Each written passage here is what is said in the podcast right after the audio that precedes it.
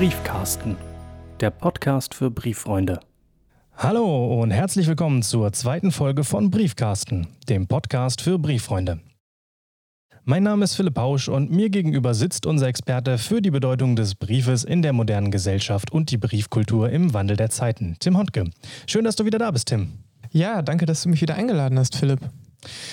Liebe Zuhörerinnen, liebe Zuhörer, sicher kennen Sie das. Sie stehen im Supermarkt an der Kasse und beim Bezahlen fragt man Sie, ob Sie Punkte sammeln.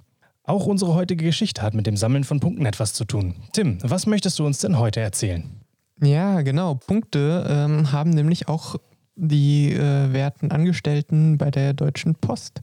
Denn wenn es darum geht, wie sie ausgestattet werden, kleidungstechnisch, ist es so, dass sie am Anfang, wenn sie das erste Mal angestellt werden bei der Post, kriegen sie so ein komplettes Set der, der Postbekleidung. Und wenn sie danach Sachen äh, sich nochmal kaufen wollen, weil es irgendwie verschlissen ist, kaputt gegangen ist, whatever, dann haben sie für ein Punkteguthaben, was sie einsetzen können.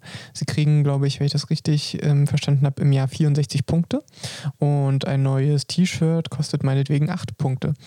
Und ähm, so kannst du dann dir halt mit deinem Punkteguthaben wieder deine neue Kleidung bestellen. Also du kannst dann meinetwegen zwei, zwei T-Shirts dir nochmal neu bestellen oder ich glaube, diese 64 Punkte reichen halt nochmal für ein Komplettset. Und dann gibt es dann halt verschiedene Jacken, Softshelljacken, Allwetterjacken, verschiedene Hosen, so Cargohosen, lange Hosen, verschiedene Mützen, äh, damit du halt wirklich auch im Sommer, im Winter gut ausgestattet bist, weil klar, so, so ein Briefträger, ne, der ist ja bei jedem Wetter draußen. Hast du ein besonderes Highlight-Produkt bei den äh, Bekleidungsstücken der Deutschen Post? Mein absolutes Highlight ist natürlich die Weste. Da würde ich auch äh, an, an eurer Stelle zuschlagen, wenn ihr bei der Post arbeitet, weil die gibt es nur, äh, solange der Vorrat reicht. Das ist ja der Hammer. Das ist ja, ja unglaublich. Oder? Eine Weste und dann nur solange der Vorrat reicht, aber das gesamte Sortiment sonst gibt es immer? Ja, genau. Und ich stelle mir vor, das wird auch bald ein Sammlerstück. Ja, also ich habe schon überlegt, mich wegen dieser tollen neuen Bekleidung bei der Deutschen Post zu bewerben, aber dann wäre ich natürlich meinen Job als Podcaster oder beziehungsweise als Postcaster los. Und das wollen wir nicht. Natürlich nicht. Wir blicken jetzt einmal historisch zurück, denn parallel zur Briefkultur im Wandel der Zeiten änderte sich auch immer wieder die Uniform der Postbeamtinnen und Postbeamten. Besonders dann, wenn politische Verhältnisse sich wandelten oder wenn der technische Fortschritt neue Arbeitsstrukturen nötig machte. Damit werden wir uns sicher noch in späteren Folgen beschäftigen. Ich denke auch. Ja. Ich habe jetzt erstmal die Frage an dich, Tim. Wie sah eigentlich die Postuniform im Wandel der Zeiten auf? Gib uns doch mal so einen kurzen Einblick in das Thema.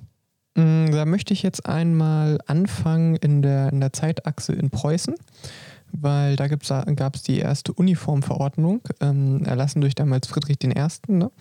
Und sie sah vor einen, einen blauen Rock und dann einen orangefarbenen Kragen. Also man kann sich das vorstellen wie so eine, ähm, ja nicht Hemd, aber so eine Art ja, Jacke und oben der Kragen halt in so einem leuchtenden Orange. Mm. Und der Reichsgraf von Wartenberg, das war damals der Generalpostmeister, äh, der war auch Erbstatthalter aller Fürstentümer äh, der Oranischen Erblanden und so.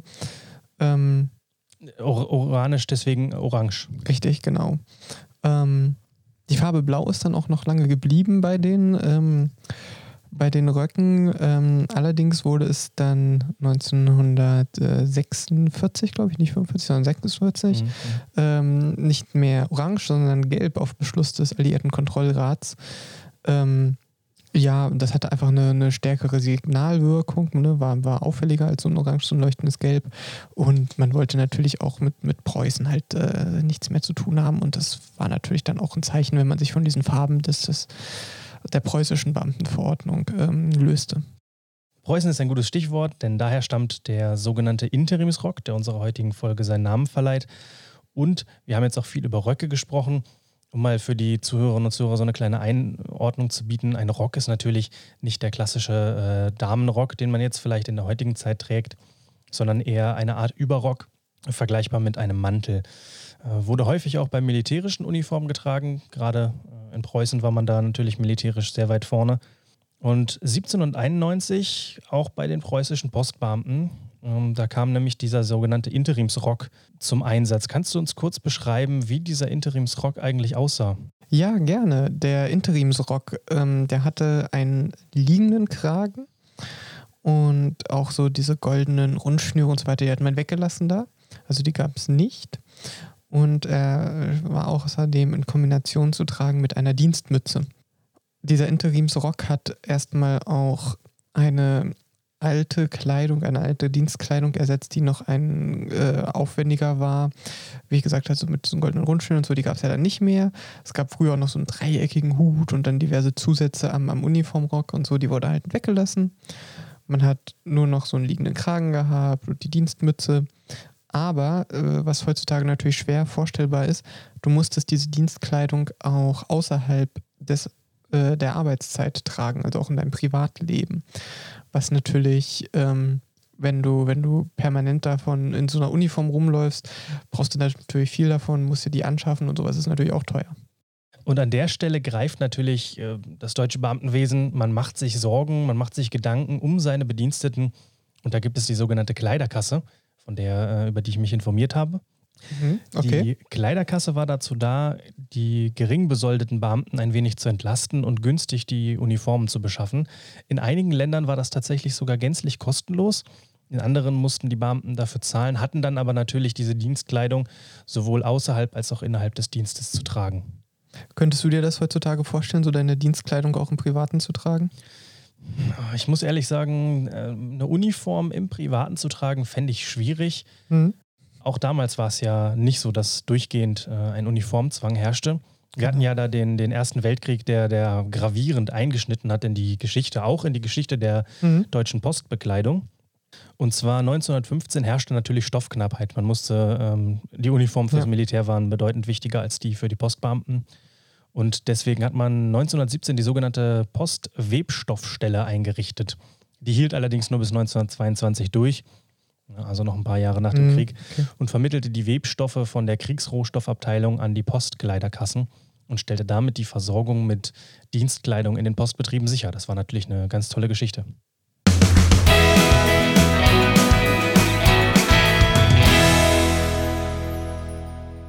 Nach der kurzen Pause sind wir wieder zurück und wir steigen direkt ein mit einem Zitat aus dem Handwörterbuch des Postwesens aus dem Jahre 1927, einer unserer bevorzugten Quellen. Wir haben beide schon viel drin gelesen, ist ein total spannendes Buch, ne? Kann ich jedem mal abends im Bett empfehlen, zum Einschlafen. Absolut. Es ist äh, umfangreich, es ist spannend und ähm, da möchte ich kurz was aus der Dienstkleidungsverordnung beziehungsweise aus dem ähm, Abschnitt Dienstkleidung vorlesen. Und zwar, das Wesen der Dienstkleidung besteht darin, dass ihr Träger bei Ausübung seiner Verrichtungen als beamtete Person eine besondere Tracht anlegt, die ihn von den Zivilpersonen unterscheidet und ihn innerhalb des Gesamtbeamtenkörpers nach seiner Zugehörigkeit zu einer bestimmten Verwaltung und nach seiner dienstlichen Stellung in ihr kennzeichnet. Ich finde das ja wirklich interessant, wie ähm, Uniformen allgemein in, im 21. Jahrhundert kaum noch eine Rolle spielen. Ne? Also früher hat man ja wirklich sehr, sehr viel Wert auf, auf Uniformen in den verschiedensten Berufen ähm, gelegt und gerade jetzt natürlich auch mal in den letzten Jahren, wo, wo selbst die Krawatte ähm, oftmals weggelegt wird, gar nicht mehr getragen wird. Wir sind allgemein gesellschaftlich schon in einem Wandel, dass wir modisch deutlich le legerer rumlaufen. Ja, die, die Uniform wird auch an äh, vielen Stellen kritisch gesehen. Ähm, man hat es ja immer wieder jetzt in letzter Zeit gehört, Anfeindungen gegen Feuerwehrleute, gegen Polizisten. Ja. Aber man muss natürlich auch einfach sagen, die, die Postbeamten, die sind ja lange passé. Ja? Es, es gibt kein Richtig. Postbeamtentum mehr. Richtig. Mm, und damit sind wir eigentlich auch schon wieder zurück in der Neuzeit. Es gibt kaum noch Postbeamte. Die Deutsche Post ist inzwischen eine Aktiengesellschaft geworden. Dennoch sieht das Bundesbeamtengesetz in Paragraph 74 noch eine Regelung zur Dienstbekleidung vor. Tim, was genau ist denn dort vorgesehen? Ja, genau, das Bundesbeamtengesetz, ähm, Paragraph 74 zur Dienstkleidung in der Fassung von 2017. Ähm, wunderbar zu lesen. Also, wenn ihr mal irgendwas zum, zum Runterkommen braucht, dann schaut da mal rein. Ähm, das sieht vor, dass äh, die Bundespräsidentin oder in unserem Fall gerade natürlich Bundespräsident Frank-Walter Steinmeier äh, oder die von ihr oder ihm bestimmte Stelle erlässt die Bestimmungen über Dienstkleidung, die bei Wahrnehmung des Amtes üblich oder erforderlich ist. Das stand ursprünglich mal dem Kaiser zu, ging dann auf den Reichspräsidenten über und ähm, ist jetzt letztendlich beim Bundespräsidenten. Das macht dann also Frank-Walter Steinmeier letztlich zum Ersatzkaiser der deutschen Beamtenkleidung. Eine schöne Vorstellung, würde ich sagen. Hast du sehr gut zusammengefasst, ja. Zum Abschluss möchten wir Ihnen, liebe Zuhörerinnen und Zuhörer, noch eine Rubrik präsentieren, die wir künftig fest in unseren Podcast aufnehmen wollen. Und zwar Reise, Reise, Reichspost, Reise. Darin werden wir uns dem Postwesen außerhalb Deutschlands widmen und in jeder Episode ein anderes Land bereisen.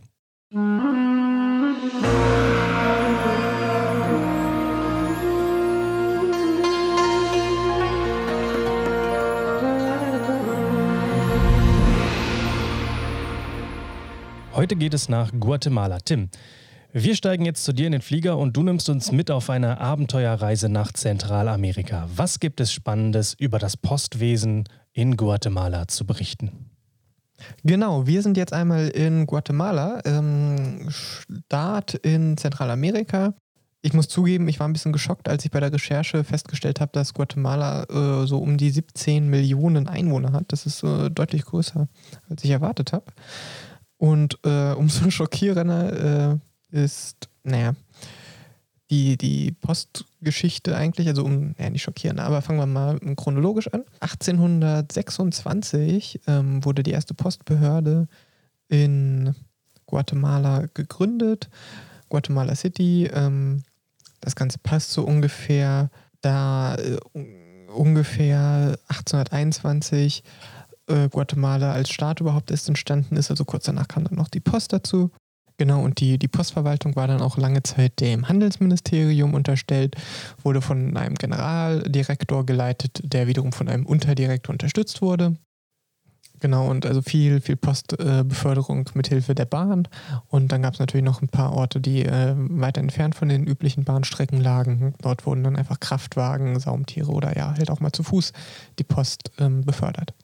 Das ist ja eigentlich eine, eine relativ ursprüngliche Geschichte. Wir, wir ja, kennen genau. das von, von den Griechen. Ähm, vielleicht können wir ja in, in, einer Episode mal mehr auf die Geschichte der Post eingehen und dann, dann werden wir uns vielleicht auch mal ein bisschen mit den ursprünglichen Varianten wie die Beförderung mit Booten zu Fuß oder berittenen Booten befassen. Das wäre ja auch nochmal eine interessante Geschichte. Richtig. Was ich auf jeden Fall auch noch ähm, hinzufügen möchte, ist, wie in Guatemala ein Brief eigentlich definiert wird weil das haben wir in diesem Podcast, glaube ich, auch noch nie geklärt. Nein, stimmt. Und ja. bevor wir äh, mal dazu übergehen, wie das in Deutschland gemacht ist, können wir uns ja vielleicht mal anschauen, wie er das Guatemala definiert.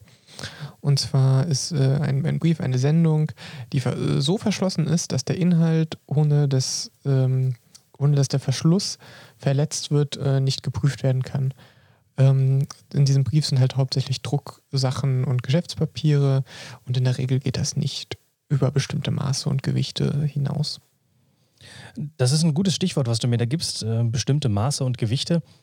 Ich habe mich mal informiert, ähm, mhm. wenn man jetzt zum Beispiel ein Paket nach Guatemala senden möchte, ja. da gibt es die Möglichkeit des Pakets XS bis zu 2 Kilo, maximal 35 mal 25 mal 3 Zentimeter. Wir kennen es, das klassische DHL-Päckchen XS.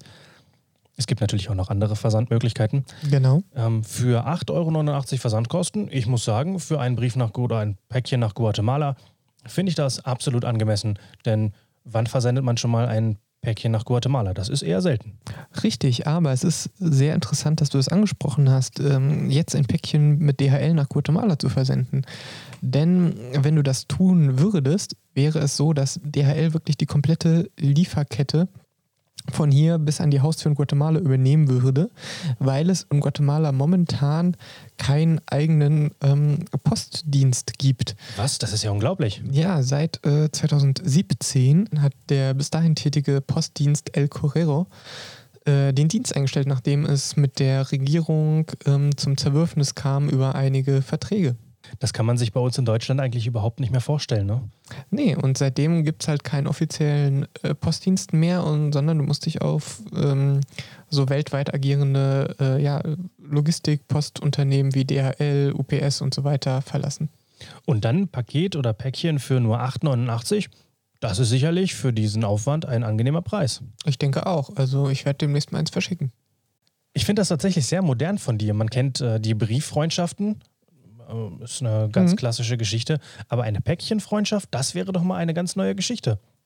Ich denke auch, das äh, sollten wir mal ein bisschen näher äh, uns mit beschaffen und das äh, rechtfertigt vielleicht auch nochmal eine eigene Podcast-Folge. Ja. Schreibt hier in die Kommentare oder in die Bewertung vom Podcast, ob ihr das haben möchtet.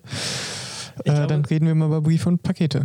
Ich glaube nur, es, es, es, wird gar nicht so einfach, den Kontakt herzustellen, denn ähm, ich habe mir eine Statistik angesehen von mhm. 2016. Ja. Das ist jetzt natürlich nicht mehr so ausschlaggebend vier Jahre später, aber 2016 hatten lediglich 26,5 Prozent der Bevölkerung Guatemalas Zugang zum Internet. Auch das eine Sache, die bei uns äh, in einem technisierten Land, wo fast 100 Prozent äh, einen Internetzugang haben, eine unglaubliche Sache ist. Ja, ähm, da muss ich dir aber halt insofern widersprechen, dass mich das eigentlich nicht interessiert, weil ich möchte mit denen ja keine Mails schreiben, sondern Päckchen. Tim, ich wünsche dir viel Erfolg bei einer Päckchenfreundschaft mit Guatemala. Halt uns gern auf dem Laufenden. Ich danke dir, Philipp. Ja, liebe Zuhörerinnen und liebe Zuhörer, wir steigen zurück in das Flugzeug gen Heimat, zurück aus Guatemala und beenden damit die heutige Folge von Briefkasten, dem Podcast für Brieffreunde. Schalten Sie auch das nächste Mal bei uns ein, Folge 3 von Briefkasten. Ich bedanke mich bei dir, Tim, für deine Expertise und wünsche noch einen schönen Tag. Ich danke dir, Philipp. Bis zum nächsten Mal und immer dran denken, äh, gut gestempelt ist noch nicht ausgetragen. In dem Sinne, gute Post.